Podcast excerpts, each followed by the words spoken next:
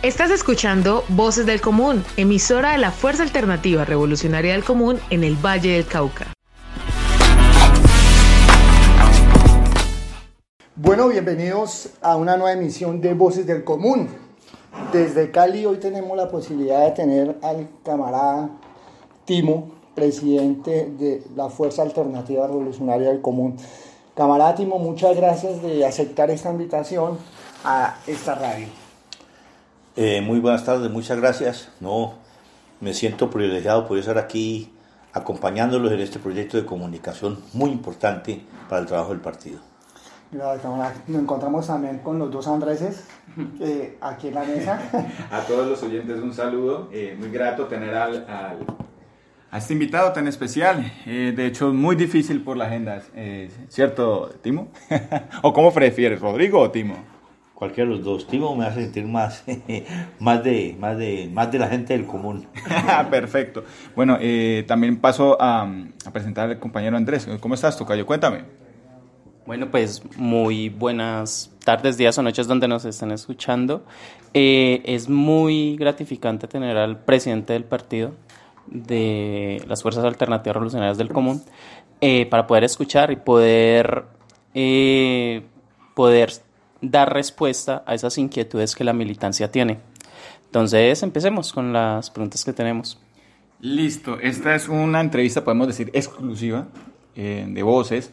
De hecho, esto es un mensaje para toda eh, la militancia, a todos los compañeros que, que nos escuchan, a, todos para, para, mostrar también el trabajo que se ha venido haciendo. ¿sí? Y una de esas preguntas para empezar es, ¿cuáles son las funciones de, de, Rodrigo, Timo, como quieran eh, mencionarlo? Pues aquí le decimos Timo, ¿sí o no, compañeros?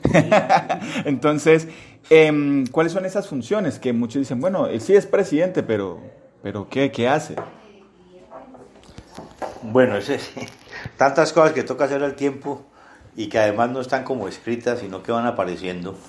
que es una de, las, de, mis propuestas, es que en esta reforma al estatuto que tenemos que hacerlo, hay que definir con mucha más claridad la función del presidente, que no está muy bien establecida. Yo me toca, a mí me toca pues, eh, representar el partido en los distintos eventos, en las distintas eh, actividades que se organizan, tanto eh, a nivel nacional como a nivel internacional. Hace poco estuve en México en, en, una actividad muy importante, pues que de pronto no hemos dado a conocer como lo suficiente a, a toda la militancia.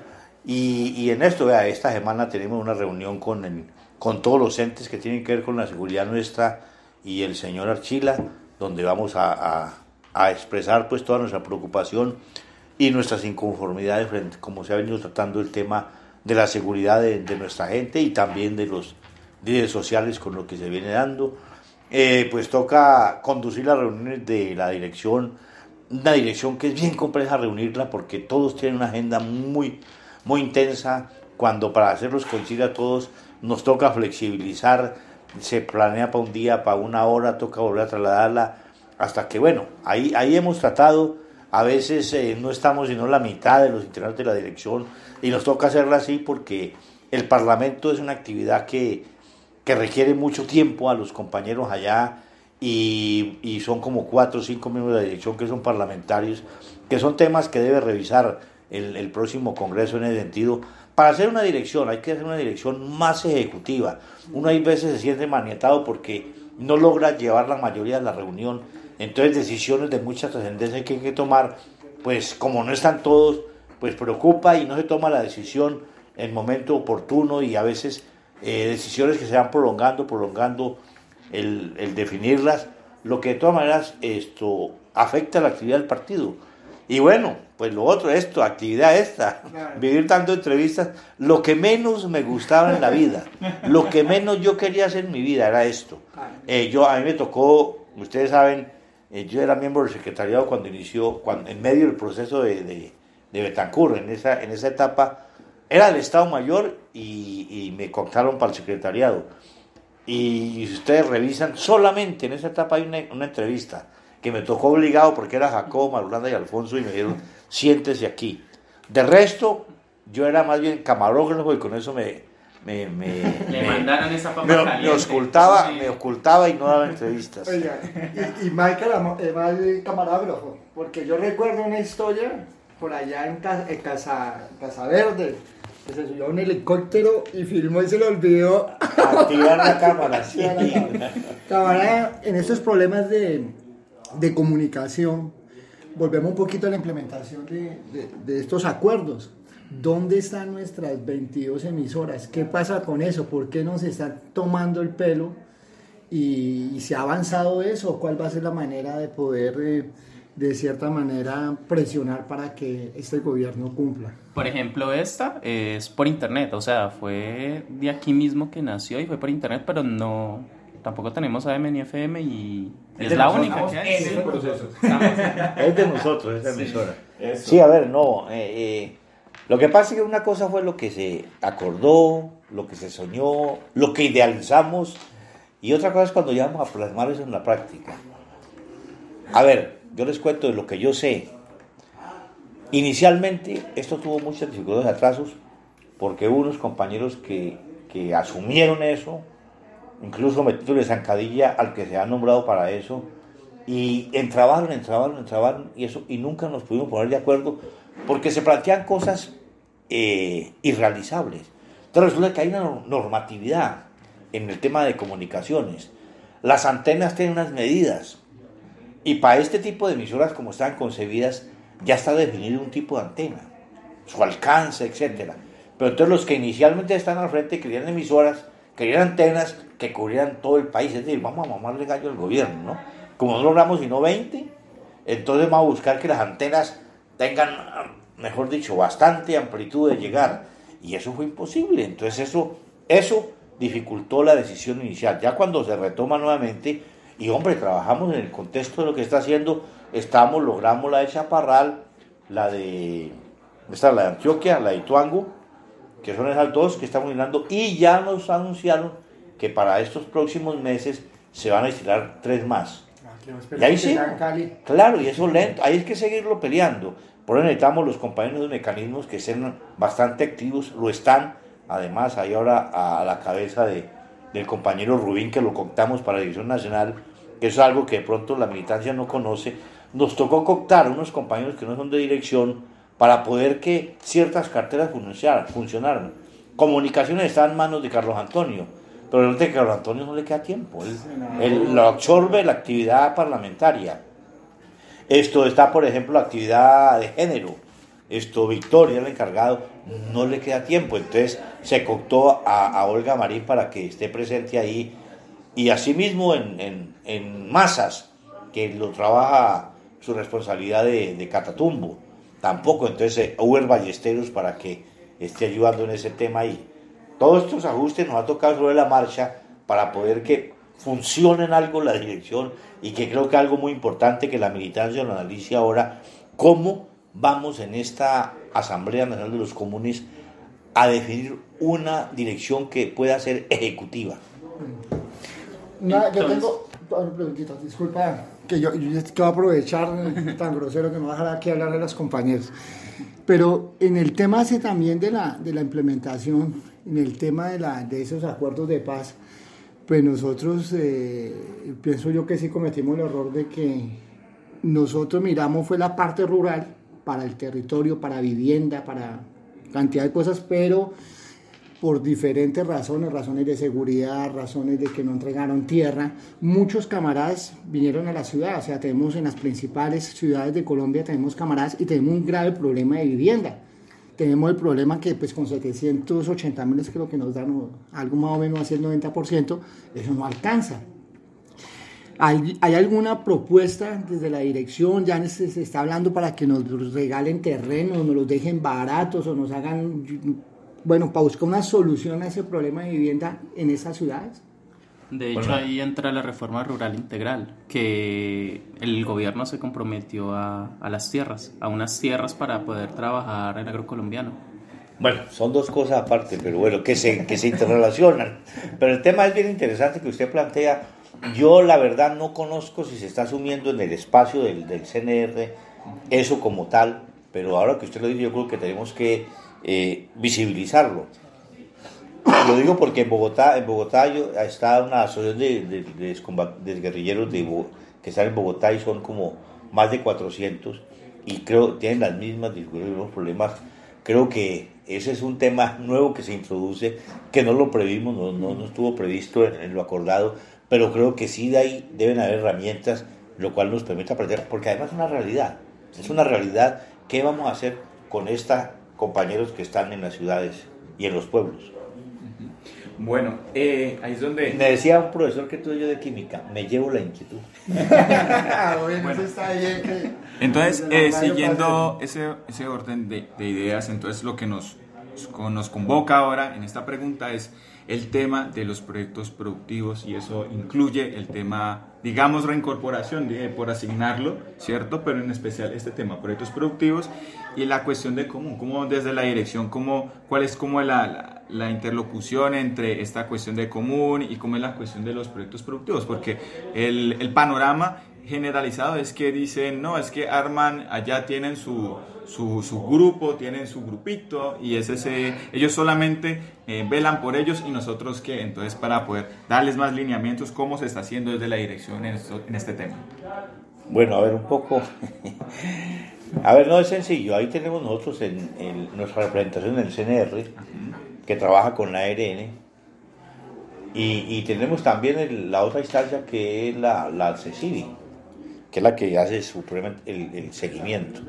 Entonces, en todos esos mecanismos, pues está haciendo la pelea, no está fácil, no está fácil, fácil porque no hay voluntad, incluso del gobierno anterior, no se, no se dieron las herramientas necesarias ni el presupuesto necesario para sacar adelante los proyectos tal como nosotros los, los teníamos concebidos. Y ha, sido, ha habido mucha dificultad, porque lo primero es la tierra. Fue la de la reforma rural integral, que es otro tema también bien interesante y que está en cero. Por la tierra, donde la gente va a realizar sus proyectos. Entonces, ¿cómo va a construir usted una casa en una tierra que no es suya?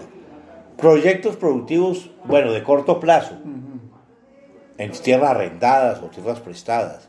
Pero proyectos productivos de largo plazo, cuando usted no sabe si va a quedar ahí o no va a quedar. Bueno, de, de, lo que pasa ahorita en eh, Medellín, que se están desplazando los compañeros por seguridad, ¿no? Sí, y entonces, no, y, y en, todas, en, en, buena parte de, las, de los ETCR estamos en esa pelea, estamos en eso, eh, exigiendo, exigiendo con el apoyo de la comunidad internacional. Ellos dan ahí a veces unos euros para proyecticos en las regiones, pero pueden ver proyectos muy interesantes como el de en Agua Bonita, están impulsando bastantes cosas, incluso ya de mayor envergadura, ya hay una despulpadora, ya usted consigue arequipe, se consigue cremas de whisky, cremas de, de varios sabores y tal. Bien, bien, bien interesante, pero porque ellos tienen un elemento a, a favor, que la tierra es de ellos. Ellos lograron crear y se hicieron a la tierra. Entonces eso no es lo mismo en la gran mayoría de los ETCR. Y estamos, el gobierno juega mucho con cifras de no sé qué cantidad de proyectos que están avanzando. Y si usted los desmenuza, pues son los proyectos de una serie de compañeros que ante, ante, ante la, la desesperanza, digamos, ante la falta de, de, una perspectiva clara, pues dicen, hombre, denme 8 millones y me va a crear marranos. Y se van por allá, por del primo, por del familiar, por la mamá, por del papá, y monta por una granjita de marranos. Y con eso ahí están superviviendo mucha gente. Y esos son los que muestra usted los grandes proyectos que el gobierno supuestamente está implementando, ayuda a implementar. Que con los 8 millones una, Uno sabe que a la larga, pues eso, puede que algunos sobrevivan, otros no, porque la idea, la idea cuál ha sido? La idea es los proyectos colectivos, porque aquí o en cualquier parte la unión hace la fuerza. Yo puedo irme con mis 8 millones a crear marranos, puede que de pronto salga adelantico, pero lo más seguro es que a, la, a, la, a, a lo último eh, lo que siempre pasa en este tipo de sociedad capitalista, el que tiene más colmillos, pues lo absorbe a uno. Y mañana o pasado mañana se queda uno sin absolutamente nada. Si comenzamos una cría de marranos, si esa es la idea, pero nos unimos 20, 30, 40, 50, con los 8 millones, pero además porque eso nos da la posibilidad de pedir ayuda financiera, que nos acompañen en, en, en préstamos, etcétera, montamos una gran empresa de crianza de marranos. E incluso en que le, ¿cómo es que le, le introduzcamos valor agregado? Ya no es vender el marrano en pie, sino sacrificarlo, bueno. Y eso lo permite si nos asustamos. Si cada uno se va por su lado, sí. Ahí conseguirá para pa sobrevivir un tiempo, pero a la larga no. Pero lo más importante, lo más importante es que no, no, no permitimos sacar el partido adelante. Porque cuando concebimos esto de la implementación y de los proyectos productivos, era pensando en el proyecto político, que estos proyectos productivos financian la actividad del partido. Porque sí, desde el Estado nos dan unos, unos pocos recursos, pero ahí lo estamos viendo, no nos alcanza para nada. Para resolver las necesidades básicas del partido no alcanza. El partido tiene que sacar sus propios proyectos productivos para financiarse su actividad, para financiar la propaganda, para financiar los funcionarios de organización, para financiar pues toda la actividad que va haciendo cada vez en la medida en que crecemos mucho más, mucho más amplia. Necesitamos formar gente, necesitamos formar cuadros no solamente políticos, necesitamos formar cuadros administrativos, que ahí lo estamos viendo, que sepan llevar una cuenta. Y hoy en día que puedan coger un computador y llevar ahí toda, toda la, todo el funcionamiento del partido para que mañana o pasado mañana cualquier ente de control venga a revisar y encuentren todo al orden del día. Y eso necesita preparación y la preparación cuesta. Y el sueño de los grandes proyectos productivos es, ha sido ese y es ese. Y por eso la importancia de que la militancia se una alrededor de este propósito. Pues camarada, yo me apunto para el trabajo de Chepito. Me voy a ir cooperativa por cooperativa a buscar esa plata porque es verdad que eso, el dinero ahí está, lo, estás diciendo, pero unidos, unidos es cierto que podemos eh, sacar esto, esto adelante. Bueno, eh, si, siguiendo, sí, dándole eh, pues la trazabilidad de esto, también hay un tema importante que produce escosor en, en el escenario en el que estamos, es que es el tema de seguridad. ¿sí? Por ejemplo, explican en algunos, hay unas apreciaciones, eh, dicen, no, palabras más, palabras menos, eh, citando algún ejemplo, eh, ¿no? mientras ellos están en su dispositivo, en sus camionetas, le pasan por el lado a uno, eh, nomás nos tiran el polvo y mientras ellos están pasando bueno, nosotros estamos llevando el bulto. Frente a esas percepciones, eh, la dirección que tiene para decir en ese, en ese tema puntual de seguridad. Bueno, lo primero es que las críticas, las críticas debemos siempre plantearlas con respeto. Eh, las críticas siempre se hacen en función de, pues, expresar una opinión y de buscar que si se tiene razón, pues se recoja, ¿no? Pero si usted dice, no, es que pasan por me llenan de polvo y... y lo digo porque algo por ahí dicen, han dicho en un sitio, sé que lo dicen en un sitio donde yo he ido, es el sitio que más veces he ido, y casi siempre me quedo tres, cuatro días ahí. Solamente una vez, porque incluso yo en lo personal no, no, no he recogido. Naciones Unidas nos ofrece el helicóptero para ir, para que vaya a una de las regiones, pero sobre la base de los condicionamientos del tiempo de ellos, y eso nunca no me ha gustado, porque los llevan a uno, dígase, llega tipo 10, 11 de la mañana, y a la 1 de la tarde le están diciendo nos toca irnos porque el espacio, el tiempo, no sé qué, toca irnos. Entonces, ¿qué, qué tiempo tiene en ese espacio? Ninguno de, de, de, poder interactuar con la gente. Por eso nunca... Y una sola vez creo que lo dicen. Pero a raíz de eso dan esos cuestionamientos de ese tipo, que no son buenos, no son buenos. El tema de seguridad es bien complejo y lo previmos en el acuerdo y está ahí los instrumentos. Primero, pues hombre, es imposible que a cada exguerrillero y guerrillero le van a poner un esquema de protección. Eso es imposible. No, no, mejor dicho, no hay Estado en el mundo que, que logre, que pueda hacer eso. Eh, 12.000, 12.000 esquemas. Entonces se hizo una selección, de, digamos, de la gente más vulnerable. Y la gente más vulnerable, pues es la gente a nivel, eh, los dirigentes nacionales y algunos dirigentes regionales, sobre la base de un estudio, porque eso tampoco fue eh, así de definido a capricho, sino un estudio que se hace de la vulnerabilidad de cada persona, de cada dirigente, y sobre esa base le nombran el esquema o le nombran, le definen las medidas a tomar.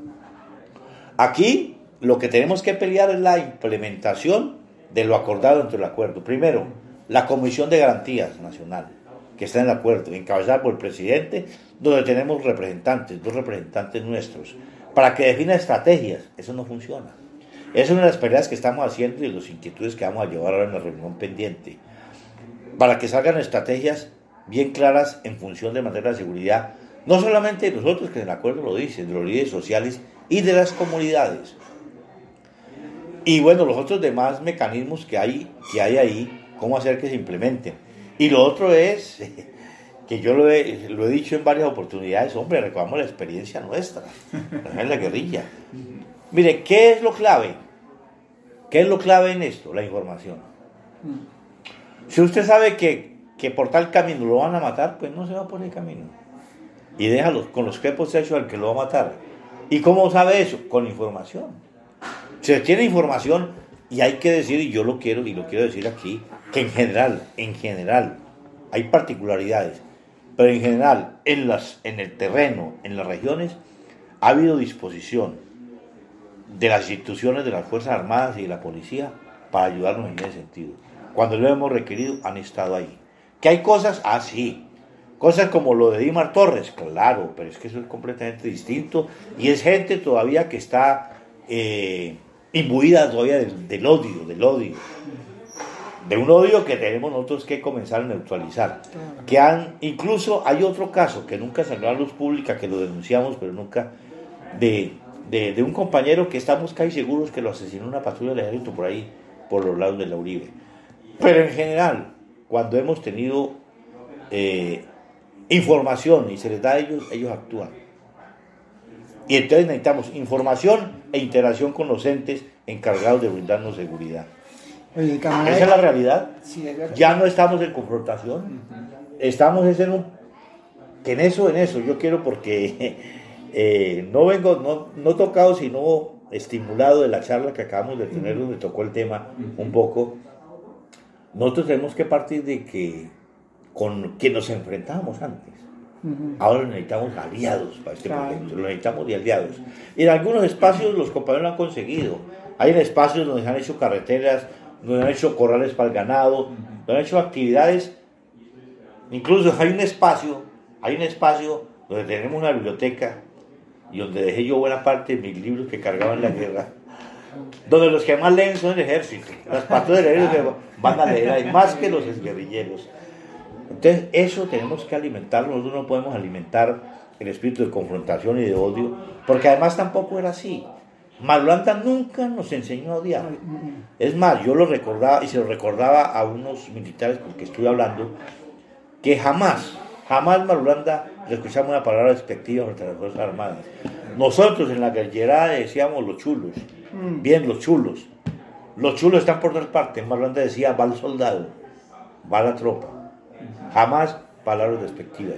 Porque aquí no se trata de odiar a las personas son instituciones que están al servicio o están al servicio del Estado que tenemos que, en, la dinámica de la lucha política, y ahora con esta bandera de la paz, tratar de cambiarles eh, su función dentro de la sociedad colombiana. Debemos ser, que deben ser garantes de verdad, de verdad de la paz.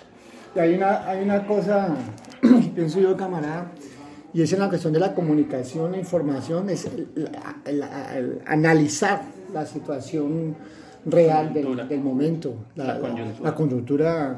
política que hay.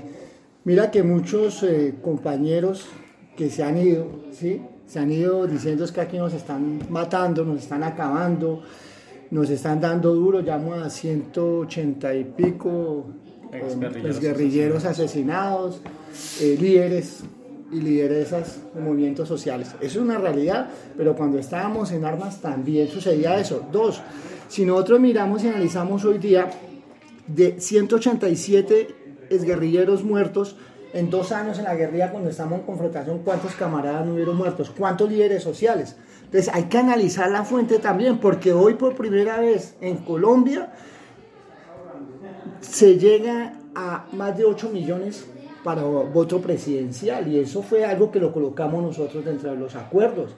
Tener lo que hablaba el camarada hace poco, en, un parlamento, ¿sí? unos diputados que son más de veintipico en oposición ¿sí? hacia el gobierno, eso se ha logrado también con los acuerdos, no lo logramos en 53 años con armas y eso también la gente tiene que analizar la fuente, ¿no? De quién lo dice y por qué lo dice. Muy bien. Bueno, bueno, aquí vamos No, porque es que, es que me hace recordar algo, algo que yo, eh, y, paga reiterarlo aquí, esperando que lo escuche nuestra gente. Ahorita te en Twitter y va que nos van a escuchar en años, millones. En años, en años atrás, cuando estábamos en la confrontación, salía elegido un, un, un parlamentario de la izquierda Me recuerdo Gilberto Vieira, en su momento, eh, Manuel Cepeda en su momento, y este otro, el mechudo, se me olvidó el nombre. Eh, allá en el monte hacíamos fiesta. Nos, nos, nos llenamos de emoción de saber que hay un parlamentario que representa los intereses de la izquierda y de la gente del, del pueblo. Ahora tenemos 10, bueno, desafortunadamente 9. Tenemos 9 frente a uno, pero además acompañado de otra serie de sectores donde, haciendo cuentas en función de la paz, tenemos 44, 45 parlamentarios, formamos la bancada parlamentaria. Entonces no estamos una correlación de fuerzas distinta. Y eso que usted decía, se moría la gente también, no sabía quiénes. Ahora el mundo conoce los nombres de todos y cada uno de los que han sido asesinados. Y el mundo conoce lo que pasó con Dimar Torres. Pero el mundo conoce lo que pasó con el muchacho asesinado en la marcha en Bogotá, Dilian. Cruz. Bueno, todo eso son, son elementos nuevos, nuevos, nuevos. No para decir, para bajar, no, no, lo contrario. Hay que aumentar la pelea y la denuncia. Bueno, em, también hay que traer un poco más, el más local, este tema de los PEDETs más que todo y la formulación de los mismos. ¿Cómo explicamos desde la dirección ese componente territorial del, que, del cual se quiere como, como cierta manera suprimir o, castrar de, en ese, de ese proceso? ¿Cómo lo explicamos desde la dirección? No, pues tenemos que, estamos haciendo la pelea y hay que decirle a la gente que tenemos que ir en la pelea y no dejarnos esto, porque el gobierno está mostrando como una gran conquista la implementación de los PDs. Pero resulta que le han distorsionado en su fundamentalmente su espíritu, porque el PD tiene un enfoque territorial y el gobierno lo que está un enfoque municipal. Lo que, lo que, como usted dice, castra, castra la iniciativa, pero además no se da una participación activa a las comunidades. Eso forma parte de la pelea y la lucha que tenemos que hacer junto con el movimiento popular y en especial el movimiento campesino. Y la urgencia también ahorita de estas zonas, las zonas de normalización, eh, cuál va a ser su figura jurídica, vamos a hacer municipio, vamos a hacer, eh, van a ¿Qué es lo que va a pasar? Eso es algo muy importante porque, porque en el caso, no sé, por ejemplo, en el Cononso, en el Cononso allá los barrios que se hicieron son, más grandes, son uno de los más grandes de, de, allá. De, se hicieron cinco barrios. Entonces, ¿cuál es la figura también jurídica? Y eso es muy importante también que el gobierno pues tome una determinación, porque ya hay una cierta cantidad de habitantes los cuales tenemos derecho a, hacer eso. Ahí está buena pelea. Oiga, como que, como que el presidente sí trabaja. el presidente sí trabaja. Estas cosas es lo que muchos compañeros no se dan cuenta. Por ejemplo, la renta básica. Poder mantener la renta básica y llegar hasta cinco salarios. El caso, por ejemplo, de los compañeros que trabajan en la UNP con un salario. Eso es una pelea ganada por nuestros parlamentarios, pero quienes están aprovechando por falta de información es el aquí en especial, en especial, es una pelea colectiva, ¿no? Pero en especial el hombre que está al frente de eso, le ha tocado una lucha muy dura, es Pastor Lápiz. Le ha tocado duro, duro, duro. Pero ahí está el hombre, que en ese momento han haciendo una gira por Europa.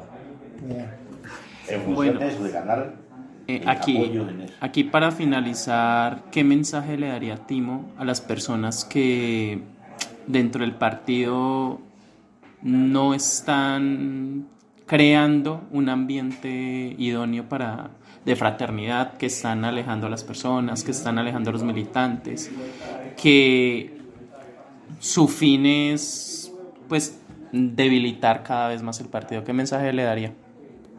A quienes quieren debilitar el partido. Dentro del partido. Dentro del partido, sí, no no es justo, no es justo. Yo creo que estamos viviendo una situación compleja. Uno se pone en los pantalones de los compañeros allá y lo entiende, lo comprende, por la falta de información, por, y por la falta de conocimiento y por la falta de formación política, por la falta de comprensión del momento. Uno, uno, mire, la guerrilla vivimos momentos muy duros que de pronto todos no lo vivieron. Momentos en que uno pensaba que hasta ahí llegaba, pero resulta que uno reflexionaba y analizaba lo que sucedía al calor de las luchas populares y al calor del proyecto político. Y encontraba, le encontraba salida.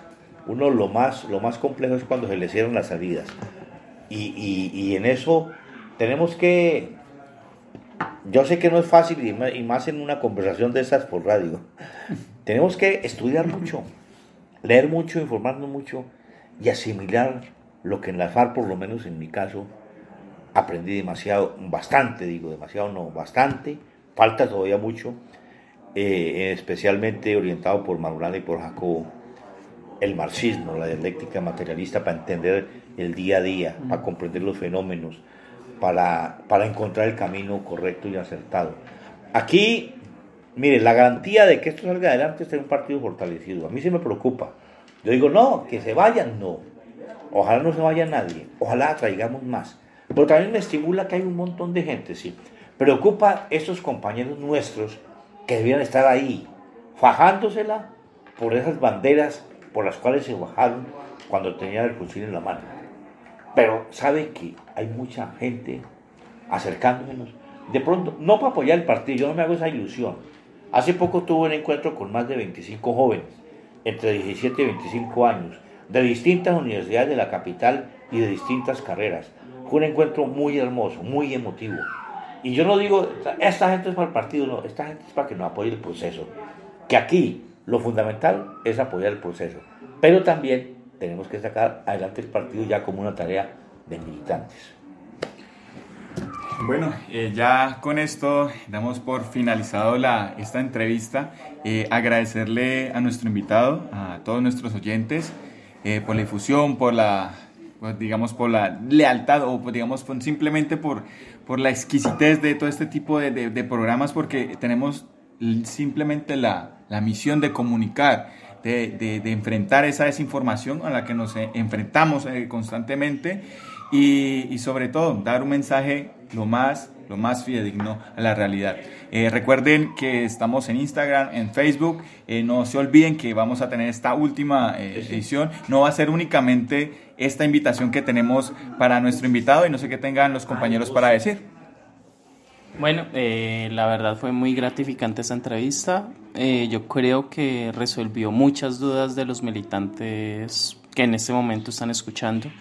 Eh, nos pueden escribir, nos pueden dejar mensajes para saber eh, qué comentarios tienen, qué opiniones tienen, si están a favor, en contra, todos los vamos a leer y a responder. Listo, bueno, camarada Timo, muchas gracias realmente por, da, por habernos dado esta entrevista, este espacio y esperamos que no sea el último. También con esta tecnología podemos hacer desde donde esté, que nos regale de vez en cuando para que informe a la gente del trabajo que se está haciendo. Y, muchas gracias, camarada. No, gracias a ustedes. Esta es una oportunidad. Ojalá en todas, todas las áreas recogieran esto como ejemplo. Y de seguro que dedicaría, le dedicaría yo eh, la mitad de todos los días para informar, para hablar y para resolver inquietudes. Esta es una experiencia muy importante que ojalá todos la recojan, la recojamos para, porque además no solamente para informar, sino hay que a través de este mecanismo retroalimentarnos, además dar la información que la gente también nos transmita a través de estos mecanismos sus inquietudes y sus preocupaciones. Estás escuchando Voces del Común, emisora de la Fuerza Alternativa Revolucionaria del Común en el Valle del Cauca.